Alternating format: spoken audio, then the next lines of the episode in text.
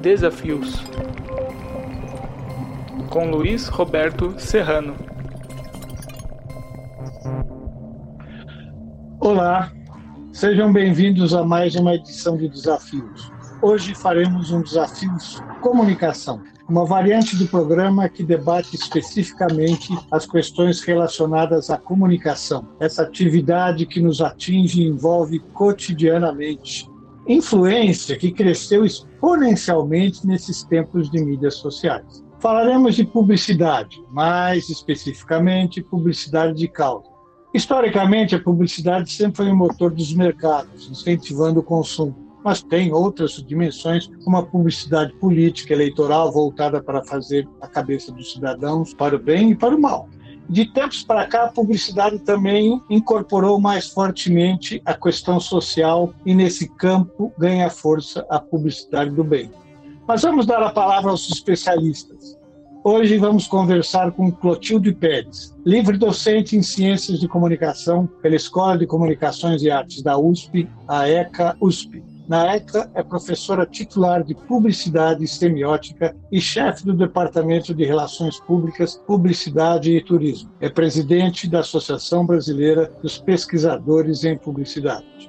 Vamos falar também com Dorinho Bastos, doutor em Ciências da Comunicação pela ECA USP e professor do curso de Publicidade da escola. É professor em cursos de pós-graduação na ECA e na Fundação Instituto de Administração da USP, entre outros. É cartunista, com trabalhos publicados em vários veículos de comunicação. Boa tarde, Clotilde. Boa tarde, Dorinho. Boa tarde, Serrano. Boa tarde, Dorinho. Tudo bom? Clotilde, Tudo eu ótimo. vou fazer a primeira. Tudo bem. Clotilde, eu vou fazer a primeira pergunta para você, até por uma questão de cavalheirismo, viu, Dori? Nos explique um pouco o conceito da publicidade de causas. Claro, com prazer. Bom, primeiro agradecer, Serrano, né, o convite para estar aqui participando desse momento, super importante para discutir um tema que está no nosso dia a dia, na universidade, né, nas relações que a gente tem com o mercado, e um prazer compartilhar com você e com o meu querido amigo Dorim.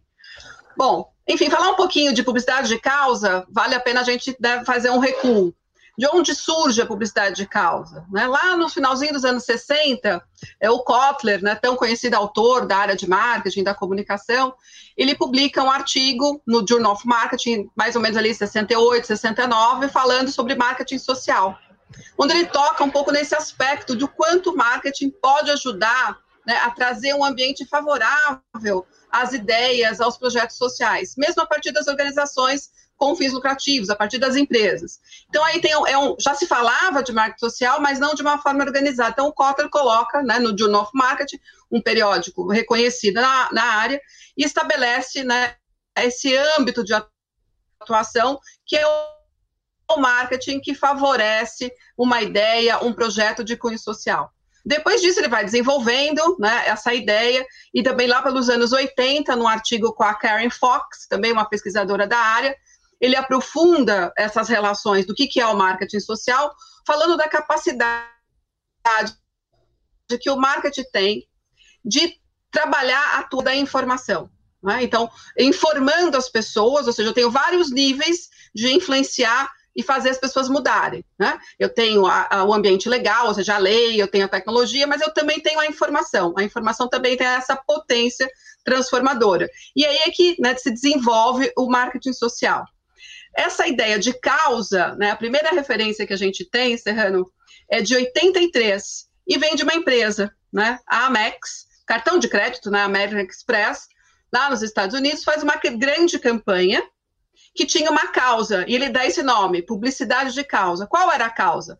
Arrecadar dinheiro, arrecadar fundos para fazer o restauro da Estátua da Liberdade. Então, qual que era a campanha? Né? Uh, a cada uso do cartão, é, era doado um centavo para esse fundo de restauro. E a cada novo cartão emitido, é, era doado um dólar para a reforma da Estátua da Liberdade. Então, lá em 83, foi uma empresa que cunhou essa ideia de uma publicidade de causa, não é? O que, que, a gente percebe? Isso vem evoluindo, isso chega no Brasil né, anos depois, e hoje se fala bastante de, de causa, muitas vezes até é, de maneira errônea, né, ou até equivocada, ou pelo menos parcial. O que a gente precisa ter, de fato, é a configuração de uma causa de interesse social, muito clara. Né? Então, ali tinha uma causa, o restauro da uh, Estátua da Liberdade. Né? Então, pode ser cultural, pode ser social, pode ser econômico, enfim. Né? Tem vários, é, vários, várias possibilidades de causa. Mas essa configuração, este contorno precisa estar muito claro. E aí, publicidade é quando eu faço uma campanha né, em prol dessa causa. Sim. E você, Dorinho? É bem, da... não, é bem legal o que a Flor falou, né? O que é legal, Serrano, a gente pensar o seguinte, né? Uh, é que quando você. O, o, caso da causa, né? Quer dizer, qual é a ideia do filme? Né? Eu acho que a gente. Nós somos muito felizes, na verdade, apesar de, de ter demorado e a angústia que ficamos né, na vinculação, né? Porque tudo que é. Tudo, com os valores que a gente. Uh, os valores que a universidade gastou foi até tudo muito rápido, porque a universidade não gastou nada, né? Então, tudo que é de graça é sempre mais complicado, né? Quando você tem muita, muito, muita verba, né? As coisas rolam com mais facilidade, né? Sem dúvida nenhuma. Então, foi, foi um, um gesto, assim, de sensibilizar todos, né?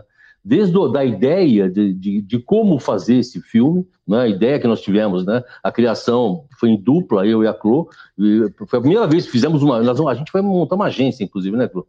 Porque funcionou muito a dupla, né? Isso funcionou muito, né? Então, a ideia né, de, de, de quem vai fazer o filme, na verdade, né? E a, a, equipe foi bem legal que a gente montou. E, assim, e conseguimos sensibilizar a mídia, né? A Globo, né? Que foi muito legal e, e, e tá aí, tá sendo veiculado. Ontem eu vi o filme quatro vezes, né? Pô, fiquei super feliz, né? Em horário nobre, né? Muito legal, muito legal. Bom, mas o que, o que é legal a gente comentar é o seguinte, né? É, ela se torna uma causa em função, em função exatamente. Deixa, do... Dorinha, deixa, deixa eu fazer uma questão. Oi, é, mostrar para os nossos, os nossos uh, que estão nos vendo o filme que, de que você está falando, que foi Lógico. a primeira vez que a Universidade de São Paulo fez uma publicidade sobre si mesmo. Como nós estávamos conversando ontem, primeira vez em 80 anos, é, tá certo? E isso é um marco importante, considerando que a universidade, não só a Universidade de São Paulo, mas as universidades todas, né, especialmente as públicas, precisam se comunicar com a, a sociedade para mostrar para a sociedade que o dinheiro que a sociedade envia a elas no caso da USP, 5,02% do ICMS, mais ou menos, é muito bem aplicado e traz retorno nas mais variadas áreas para a universidade. Esta atual conjuntura da pandemia, que colocou a sociedade ansiosa por saber como combatê-la, como escapar dela, se havia curas contra o coronavírus, colocou a sociedade, as universidades numa evidência que nunca tinha havido, pelo menos no, nos, nos últimos tempos.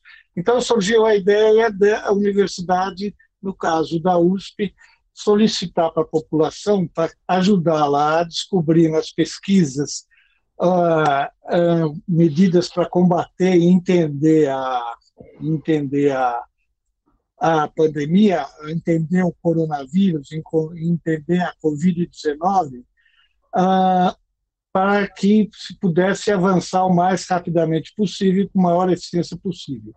Aí surgiu a ideia de, de fazer campanhas e aparecer essa oportunidade ótima que Clotilde e você colocaram em pé e que foi veiculado na Rede Globo nos últimos dias, né, em um, um, um pequeno vídeo de 30 segundos com o Matheus Nachegali.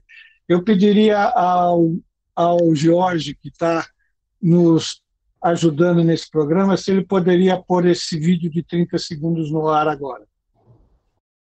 A Universidade de São Paulo foi fundamental na vida de cada aluno que já passou por ela. O que muita gente não sabe é o quanto ela é fundamental na vida de todos, estudantes ou não. Porque a USP é também um dos centros de pesquisa mais avançados do país foi a primeira instituição do Brasil a fazer o sequenciamento genético do novo coronavírus. e continua na linha de frente do combate à doença, pesquisando remédios, vacinas e equipamentos. Por exemplo, a USP está finalizando um novo respirador artificial de fabricação rápida e custo baixo, que pode salvar milhares de vidas. Para saber tudo o que a USP está fazendo contra a Covid-19, acesse o site USP Vida. Ali você também vai saber como ajudar a USP a completar uma das missões mais importantes da sua história.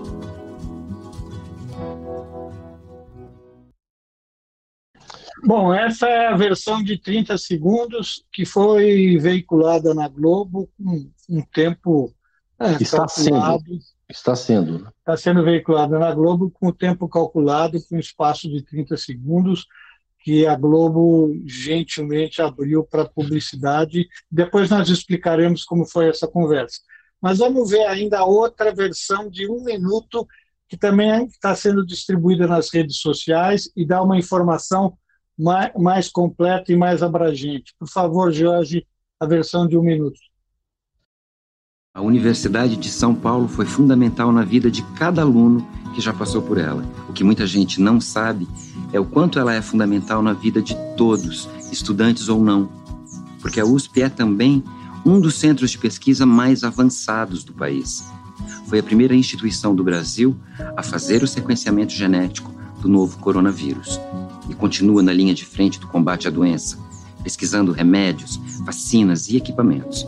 Por exemplo, a USP está finalizando um novo respirador artificial de fabricação rápida e custo baixo, que pode salvar milhares de vidas. Para saber tudo o que a USP está fazendo contra a Covid-19, acesse o site USP Vida. Ali você também vai saber como ajudar a USP a completar uma das missões mais importantes da sua história.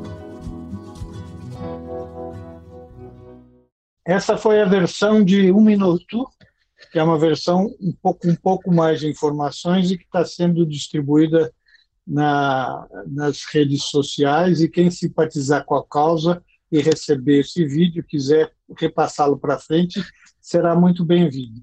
Então, agora eu queria que tanto a Clotilde como o Dorinho uh, contassem um pouco como nasceu essa ideia, como ela foi produzida e como ela chegou nas telas da Globo. Tá. Acho que vale a pena. Posso? Claro, Serrano, acho que vale a pena contar do início, rapidamente. Foi a partir de uma ligação sua, não é? E você me liga para a gente conversar né, sobre o USP Vida, né, caminhos possíveis para a gente divulgar os projetos né, e divulgar o site, o USP Vida, que reúne os projetos específicos de combate, de enfrentamento à, né, à Covid-19. E daí, imediatamente, eu né, pensei no filme, como eu falo, imediatamente pensei no filme e pensei no Dorinho ao mesmo tempo. Né? O Dorinho é professor lá da escola, do departamento, que está sempre muito envolvido com várias campanhas não só campanhas de causa, mas campanhas sociais com abrangência, né, tanto dentro da universidade quanto fora dela. Então a ideia de um filme foi, foi imediata, não é? E aí a gente essa ideia do filme tinha por trás também um desejo nosso de reunir ex-alunos, né, publicitários, que né, se formaram na escola, e também nessa possibilidade deles darem é, um retorno para a escola, voltarem né, a estar no, no, convívio da escola. E aí o Dorinho depois vai contar como é que a gente montou a equipe, não é? Uma equipe extraordinária, depois ele conta os detalhes. E também a ideia do filme encontrava um respaldo nessa relação de tantos anos que a gente tem com a Globo, né, via a área de, de responsabilidades social, a quem a gente já agradece, né, a Bia Azeredo, o Sérgio Valente, e também a Virina, a Viridiana Bertolini, que está ligado à área de responsabilidade social e especificamente ao Globo Universidade, não é? Porque a Globo tem uma área dedicada às relações com as universidades, que a gente mantém projetos, parcerias há muitos anos. É? Então, a gente tinha a ideia do filme respaldada né, numa capacidade de produção e de criação com alunos e ex-alunos, e também este acolhimento das relações que a gente já tem né, há, tantos anos é, com a área é, de responsabilidade social da Globo. E aí, então, foi um casamento perfeito que eu vou passar a bola para o Dolinho contar como é que a equipe foi montada, Dorinho. Vamos lá. Ah, foi legal, legal, Serrano. Foi exatamente isso aí. E na hora, né? Na hora, pô, vamos fazer um filme, né? E o filme tem que ser, é o que a Clô falou, o filme tem que ser por ex-alunos, né? E nós temos ex-alunos brilhantes, né? Vamos, sabe, são São caras muito especiais no mercado, né? Então, o texto foi de Eugênio O'Hallen, de cara, né? Eu pensei, bom, tem que ser Eugênio, né? Falei para ela, concordou plenamente. Eugênio foi, já foi uh, ex-vice-presidente da UMAP, né? E um dos, dos redatores mais premiados né? da, da propaganda brasileira.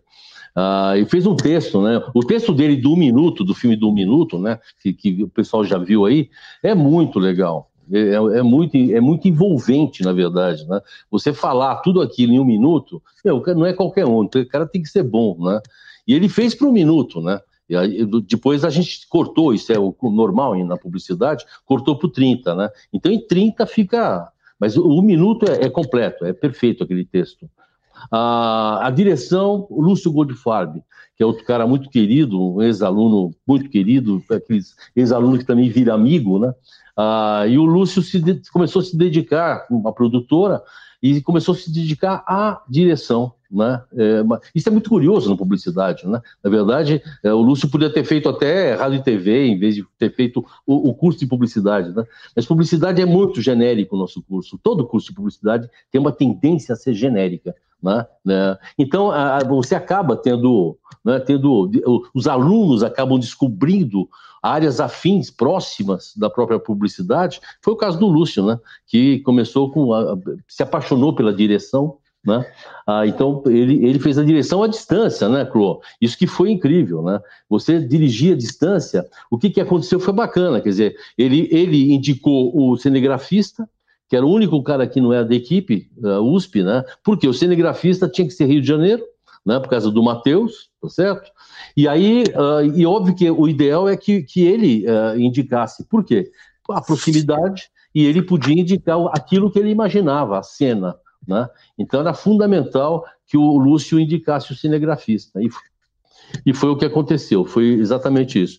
No Rio, tivemos o apoio, né? uh, o apoio do Pedro Menezes, querido Pedro Menezes, uh, diretor de arte, designer, que deu, um, um, deu uma mão na produção no Rio de Janeiro, né? E para encerrar, a gente tinha, nós, a gente fez um levantamento da nossa querida Escola de Artes Dramáticas, da, da, da ECA, né? Então, você fica impressionado, né? Os 50% do elenco das novelas da Globo fizeram EAD, né? E assim como você sabe, melhor do que nós, que é da tua área, jornalismo, né? Todo mundo Sim. do jornalismo da Globo fez, pô, impressionante o número de, de profissionais né, da, da Globo de jornalismo que fizeram ECA também, né? E a gente, quando a gente recebeu a, a, a gente tinha dois nomes, acho que é legal citar o, o, outro nome, né? Na verdade, pô, a gente tinha a Lília e o Matheus, né? E a gente, óbvio que o ideal seria fazer com dois filmes, né? Era meu sonho da Clô também, né? Mas, uh, mas aí, com uma série de problemas, tinha que sair mais rápido, a gente achou que a, que a veiculação ia ser mais rápida, e aí a gente acabou fazendo com o Matheus. Né? A Lília topou de cara, né? mas aí começou a complicar um pouquinho, ela ficou preocupada com com, uh, em receber cinegrafista tal. E a gente compreendeu perfeitamente, mas foi bem legal, porque a, a, o, que, o que é legal, uh, Serrano comentar aqui, é com que facilidade que as pessoas, essas pessoas se envolveram e toparam, né? A própria, o Matheus, a Lilian, o Pedro, o, o Lúcio, o Eugênio, né? Foi incrível, né? Quer dizer, não teve nenhuma. E todo mundo parou de trabalhar para fazer isso. E todo mundo na quarentena, né? Quer dizer, isso Me diga foi... uma coisa. Fala. Um detalhe, de onde é aquela maravilhosa porta azul? Na casa do Matheus. Ah, é? É a casa dele, é a casa dele. A gente tem as fotos do making off, fotos belíssimas também, de uhum. todo o trabalho lá da equipe do é. Rio de Janeiro. Foi gravado é. tudo na casa dele, que era o que era possível, né? É, e o, o, é. o Lúcio me ligou e falou assim: olha, o Márcio tá mandando umas imagens e tinha um, uma porta azul. Pô, a, a, a, o azul é, um, é a identidade visual USP, né? A identidade visual Sim. USP é azul, né? Então a gente achou, pô, sem, sem ter visto a porta, eu falei: não, manda pau, vai de azul de fundo, né? E a porta realmente foi de uma felicidade incrível, né? É, é, bem legal, acho que casou, casou legal com, com o filme, acho que foi ótimo, foi bem legal. Desde que Desde que eu voltei para a USP, agora da função de superintendente, eu fui aluno né, da Poli, da ECA, da, da Poli eu não terminei, mas da ECA, desde que eu voltei, eu, uh, eu voltei inclusive com essa, com essa missão é, de ajudar a fazer com que a universidade seja mais percebida e compreendida uh, pela sociedade e sempre se discute em trazer os ex-alunos para colaborarem nesse esforço. Essa história que vocês estão contando desse filme é um magnífico exemplo de um esforço para divulgação e para apoio de uma causa da universidade. Só que a universidade tem causas sempre. Será possível repetir esse tipo de esforço, por exemplo, na área de vocês, com mais frequência, com mais ah, temas? Tranquilo. Sempre. Eu acho que sim, né, Serrano? Eu acho que vale a pena a gente voltar, né? De que causas a gente está falando. Né? Foi a, a abertura da nossa conversa agora. Né? Quando a gente fala do USP Vida, a gente fala de uma sobreposição de causas. Porque a USP ela é em si uma causa. Ela é uma universidade pública de pesquisa, né? Como o professor Varran, o professor Hernandes tanto falam, né? É uma universidade pública que faz pesquisa. Então, essa já é uma causa, não é? Sim. E ela tem a sociedade né, como o seu grande foco. Então, a USP em si já é uma causa. E aí a gente separa dentro do USP Vida os projetos né, de enfrentamento e de combate à Covid-19. E isso tem uma potência extraordinária, porque não é à toa que foi nessa universidade pública de pesquisa que o vírus foi sequenciado em menos de 48 horas. Não é? Sim, claro. Então, é, é, é nesse lugar que a gente está encontrando o respaldo de enfrentamento real, não é discurso, não é? É um fazer. Sim. Não é um fazer que tem uma trajetória. Então, a primeira causa é a própria USP. Né? E aí a gente reverte de uma segunda camada. São as pesquisas de enfrentamento de uma doença né, que nos ataca é, de maneira absolutamente brutal, não é? de repente, brutal, né, muito forte, mas a USP tem condições de lidar. No entanto, ela precisa de, um, né, de algo a mais, né? ela precisa envolver a sociedade é, no sentido de que a gente tenha a garantia que esses projetos terão continuidade. Isso significa aumentar né, a, a, poss a, possibilidade de investimento. E aí é criado o USP Vida com uma campanha de doação. Envolver os ex-alunos, no fundo, no fundo não dá trabalho nenhum, né, porque é, o ex-aluno, os que a gente conversou e que a gente tem contato, tem uma relação afetiva muito grande com a Universidade de São Paulo. Né? Pelo menos os que a gente tem conversado, é, nesse aspecto de esforço não tem, não é? O que a gente precisa de fato envolver, ter isso como algo permanente. Por quê? Uma coisa que a gente aprende na publicidade de causa, você tem um primeiro nível, que é um nível assim mais sensível, né? Então saber Sim. que existe a causa, né? Saber que ela existe, se tocar pela causa. Um segundo nível é o engajamento. A gente tentou fazer o primeiro e o segundo, não é?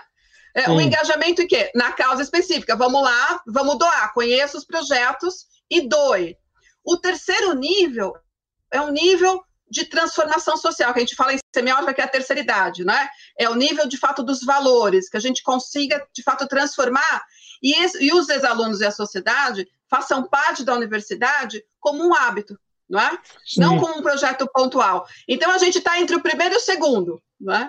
É, e a gente vai chegar lá, a gente vai chegar no terceiro. Então, já falando que quando você pergunta, é possível repetir? A gente vai fazer, porque eu, eu Dorinho, já tá, a nossa agência já está pronta, né, Dorinho? Não, a é, USP lá já está pronta. E o, que, é, e o que é legal a gente pensar é o seguinte, né, Serrano? Você conhece, pô, você já, você já foi os piano, né? É, em duas escolas importantíssimas, que é a ECA, obviamente, e a Poli, né?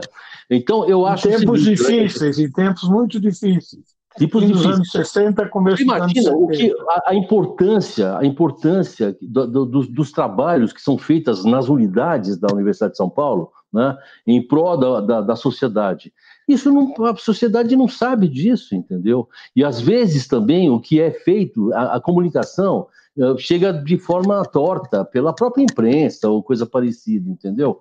Então é super possível Sim, sabe, se tiver um planejamento, né, é um, é um sonho que a gente tem, eu e a Clotilde temos, a gente vira e mexe, a gente ainda, ainda vamos fazer a cabeça do, do nosso querido reitor e vice-reitor. Ah, não precisa, não precisa. Não, não é verdade? E certamente não apoiar. É de planejamento, porque assunto, assunto nós temos para a sociedade, assunto nós temos, sabe?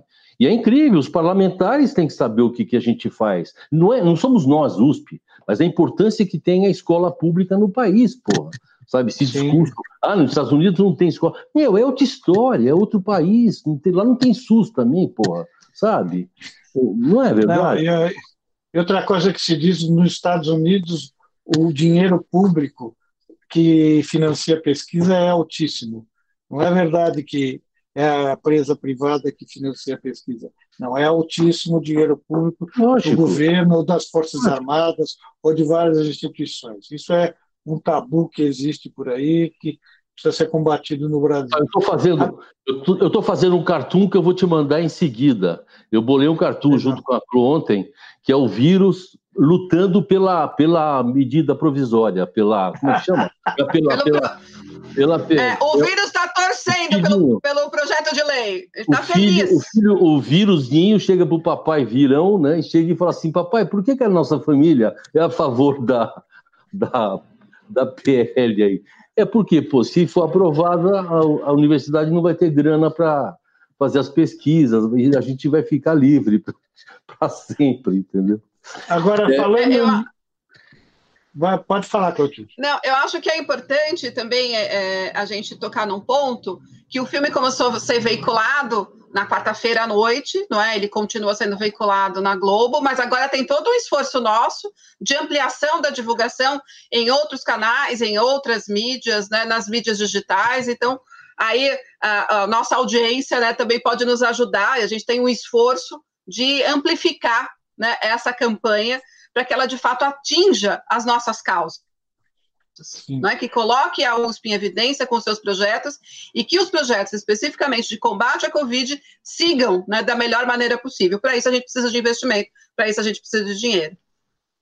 É, Serrano, só, só um detalhe, só um detalhe que a, a falou da, falou das camadas, né, da, da força que tem. O filme também tem uma, sabe, você encosta numa campanha de branding também, né? Que falta na USP isso, você percebe?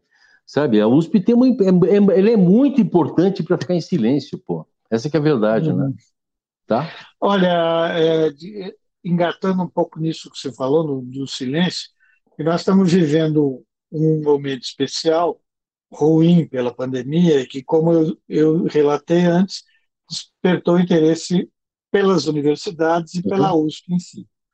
Mas, se Deus quiser, vou bater aqui na mesa, se Deus quiser, isso aí vai amainar, a doença vai ser controlada e nós vamos voltar à vida, a um novo normal. Se discute muito como é que vai ser o novo normal, mas algum novo normal vamos voltar. E aí nós precisamos manter este interesse pela universidade no mesmo patamar. E isso eu acho um grande desafio que todos nós que lidamos com comunicação dentro da USP temos que enfrentar, saber e mobilizar toda a comunidade para que a gente continue sendo notícia todo dia. É diferente, as pesquisas são demoradas, as coisas são, às vezes, são low profile, demoram, ah, é ou servem só um determinado setor da sociedade, ou um determinado setor produtivo, mas é um desafio de manter a chama acesa, a que tá, foi acesa em função de uma crise é, é, que nos incomoda a todos daqui para frente. Vocês concordam com essa ideia? Ah, totalmente, né, Serrano? Quando o Dorinho fala de branding, é, um, é isso que a gente está falando. É, você deve se lembrar do ano passado, né, das nossas conversas do ano passado, né, é, dentro da, do nosso grupo, né, falando sobre a importância de investimento na relação da Universidade de São Paulo com a sua população. Aí, quando o Dorinho hum. fala de brand, a gente está falando disso, não é? é da gente li, né, lidar e, e, dar respostas efetivas aos diferentes públicos. Né? Então, a gente está falando da sociedade como um todo, mas a gente também está falando de, de comunidade interna, alunos, funcionários, ex-alunos, a relação com as outras as universidades, enfim, relação com as instâncias do governo. A gente tem públicos diversos, variados, e que às vezes parece que assim, é, eles naturalmente vão saber o que a gente está fazendo. E não é assim. Não é assim. Não é? Não é assim. A gente precisa ter ações concretas, sempre com esse grande guarda-chuva da Universidade de São Paulo. Por isso, quando o Dorinho fala de projeto de branding, é isso. Tudo que a gente faz, a gente tem que pensar numa, numa dimensão comunicacional. Então, assim, a gente vai reformar o portão de entrada, não é? é uma, uma obra de engenharia de arquitetura? Sim, mas tem uma dimensão comunicacional. Afinal de contas, é o portão 1 da USP. É? Então, para dar um exemplo, que tudo que a gente faz, a gente tem que ter essa preocupação, esse olhar comunicacional, né? de, de fato, ampliar os vínculos de sentido e que a população olhe para a gente, a população como um todo olhe para a gente e fale assim: não, essa universidade também é minha. Né?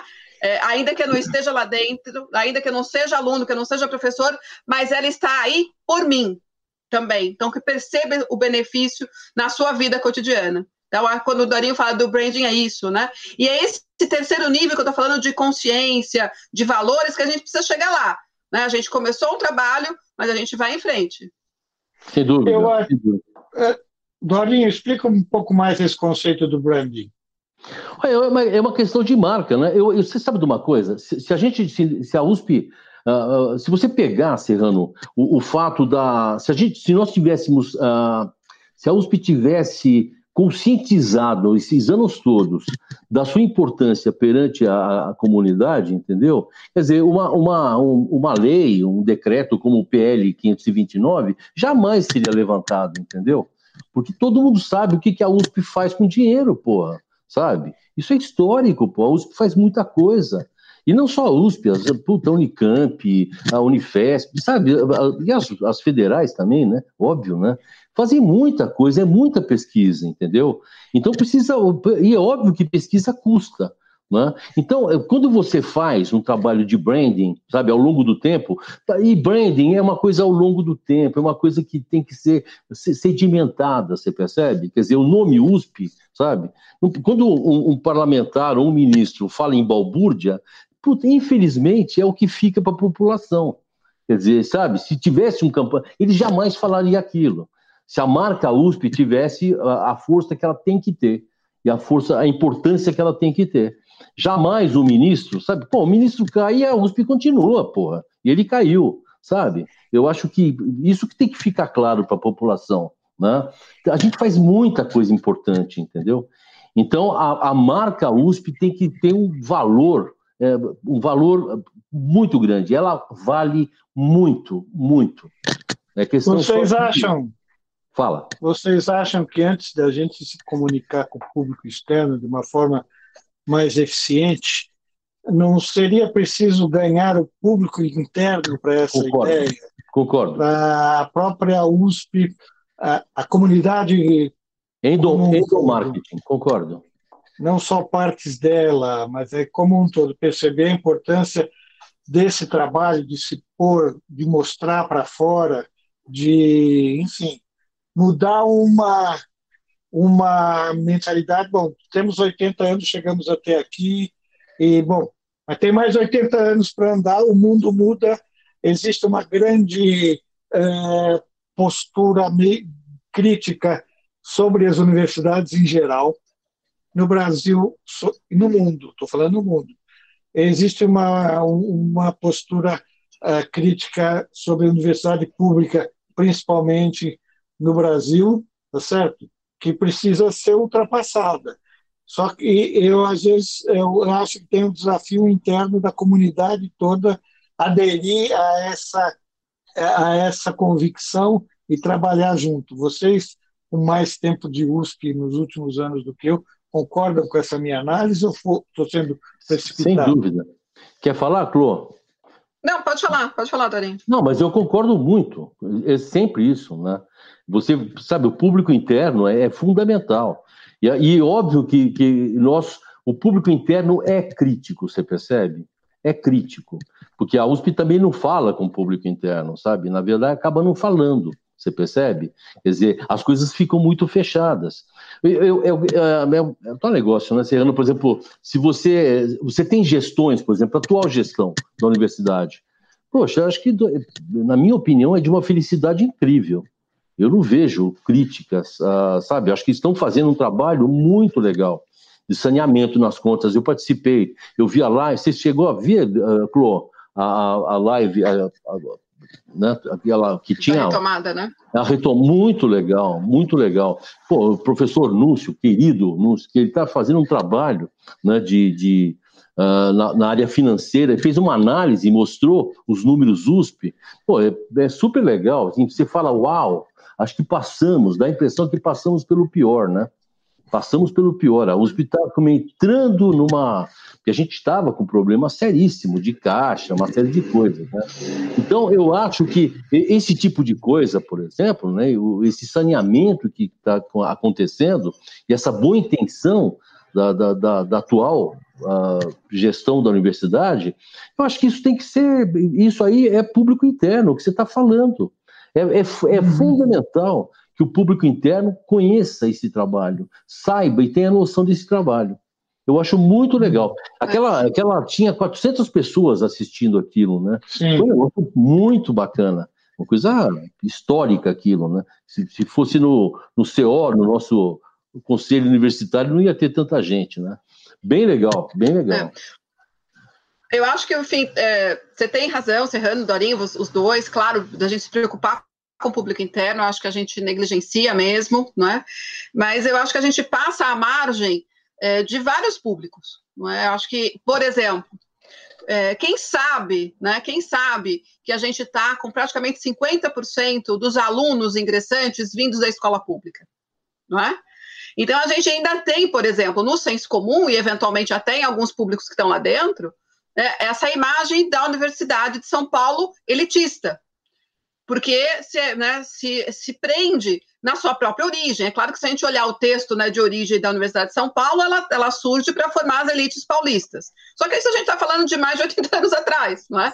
E talvez ela tenha levado isso é, muito acreditado nisso. No entanto, nos últimos anos, isso está né, disponível para quem quiser né, as informações, a gente tem né, uma capacidade de inclusão né, é, extraordinária que a gente não tinha no passado. Então, como é que a gente vai falar de uma universidade é, que é elitista se quase 50% dos alunos ingressantes vêm da escola pública? Né? De que, que nós estamos falando? Né? De uma mudança uhum. brutal em muito pouco tempo. E isso foi decisão de gestão, decisão de gestão interna. É? Então, tem uma mudança, e, gente, e esta mudança precisa ser, como eu falo, tem o um nível sensível, tem o um nível da informação e tem o um nível da transformação. A gente não está nem conseguindo chegar no nível sensível. As pessoas precisam entender que, de fato, a Universidade de São Paulo né, foi elitista, mas que hoje ela não é. Não é naqueles moldes. Ela tem um esforço em ato de transformação. Não, é? não e 45% do, dos ingressantes vêm de cotas em todas as escolas. Todas as escolas. Na então, Politécnica, então, na medicina, na filosofia, na biociência, na história, na geografia. Na ECA, enfim, tudo. Em qualquer, qualquer é muito escola. Legal. Tá, e isso tem um potencial de transformação, de criação de profissionais para o futuro da sociedade enorme, enorme. E tem um, um aspecto, né, Serrano? E tem um aspecto, só para não perder o gancho, e tem um aspecto que é de qualidade. Né? A USP está, nos últimos anos, em todos os rankings internacionais. Então, se algo passou pela cabeça de alguém que ela podia, poderia perder qualidade, isso acabou, né? Se passou por a cabeça de alguém, isso tem que a gente ser eliminado, porque a gente está nos melhores rankings nos últimos anos. Né? Então, isso significa que a gente está no caminho certo. E avançando, significa que a gente está é. no caminho certo. É, e com projetos interessantíssimos, né? Por exemplo, USP Cidades, né? É muito legal, né? Quer dizer, sabe, essa, essa relação da, da, da do, do, conhecimento USP em prol das cidades específicas, né? De cada cidades do interior, cidades litorâneas. Isso é muito legal. É um projeto incrível, né? Bem é, essa é uma, é uma, é uma é um esforço da USP para se linkar com as comunidades que têm o interesse e ela prestar serviços das mais variadas formas, né, para ajudar o desenvolvimento da, da, das diversas regiões. Né? Enfim, é um programa que tem um, um potencial de ajudar o desenvolvimento regional muito forte. Então, você vê, uma... você vê o, o, público interno não conhece esse projeto né? Provável, provavelmente. Né? E existem coisas, por exemplo, uh, a USP tem oito campi. Né? O, como é a história dessas regiões antes da chegada da USP e depois da chegada da USP? qual o grau de transformação que houve produtiva, econômica e mesmo social Sim. em todos esses lugares onde a importância que tem a Exalc em Piracicaba, é impressionante, né? É impressionante. Ah, em São Carlos também, São Bauru, Ribeirão Preto, enfim, todas. É, é, bom não citar para não esquecer nenhuma. A gente, não, não, lógico, lógico. A gente lógico. fica. É, a gente acaba sendo, eu sou muito ligado a Exalc, então, né? Então a gente acaba lembrando de, dessa importância, né? Você fala, você fala que você é professor da Exalc, nossa, você manda em Piracicaba, é bem legal, bem legal. Ou bem seja, legal. É, essa, eu acho que essa ação de em torno do USP Vida, colocando pela primeira vez na televisão aberta comercial mais forte do país, ela pode ser um marco de uma transformação interna, entende? De ser usado como marca de transformação interna em torno do esforço de, de, de comunicação da, de toda a comunidade, vencendo preconceitos, etc., e juntando forças né, para levar e enfrentar o desafio da universidade. Porque você vê que eles nunca acabam, né? Sempre vem alguma coisinha, sempre vem alguma coisinha, sempre vem alguma um, uma coisinha e o próprio conceito de universidade pública é questionado por gente que não enxerga, né? Não enxerga. A vantagem, a, a, a vantagem disso. Bom, é, como vocês veem o desenvolvimento é, dessa, dessa publicidade de causa em geral? Né? É uma tendência que vai se fortalecer cada vez mais, abrangendo todo tipo de causa, vai cada vez mais influenciar instituições e empresas para uh, dedicarem uma parte de seus budgets para esse tipo de ação. É isso que sinaliza o que está acontecendo no momento? Então, acho que a publicidade de causa, enfim, ela veio para ficar. Acho que tem um aspecto importante. Saiu uma pesquisa ano passado da Deloitte é, falando quanto as pessoas estão esperando das empresas as soluções. Isso é, é, é bom e ruim, não é? Tem um dado horrível que é eu não conto com o Estado para resolver as grandes questões do cidadão e eu conto com a iniciativa privada. Né? Então, tem um dado pesado que indicia né, um descrédito, uma descrença com, com o Estado mas por outro também implica as empresas né, em dar retorno para a sociedade. Então, quando a gente vê né, a publicidade de causa, tem um crescimento e deve ter mesmo, né, dentro desse grande âmbito da né, responsabilidade social das empresas. Então, precisa sim. No entanto, ela tem as suas limitações. Não é? não, a gente não pode depositar tudo na publicidade de causa. Afinal de contas, lá no final, quando a gente fala da publicidade de causa de uma empresa com fins lucrativos, ela tem o seu limite não é? Sim, claro. Mas ela é importante que continue. Quando a gente fala da publicidade, é, é, eu acho que é bem importante a gente falar um pouco de que publicidade a gente fala e a partir né, de onde a gente ensina e faz pesquisa na ECA, na Universidade de São Paulo. É? O nosso entendimento é que a publicidade não apenas reflete a sociedade, mas a que a publicidade ela é capaz de construir uma sociedade melhor.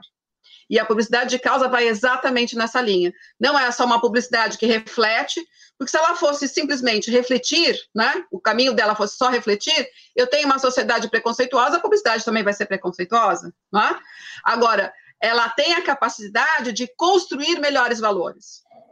É? E é assim que a gente faz pesquisa e é assim que a gente ensina né, para os nossos alunos. Então, este exemplo da publicidade de causa ele é perfeito para mostrar o quanto né, a publicidade é capaz de construir melhores valores. Não sei se você concorda com esse caminho, Dorinho. Eu acho não, que não, é um dúvida. pouco do que a gente faz e que a gente é ensina, lógico, não é? Lógico, não. E as causas existem, né?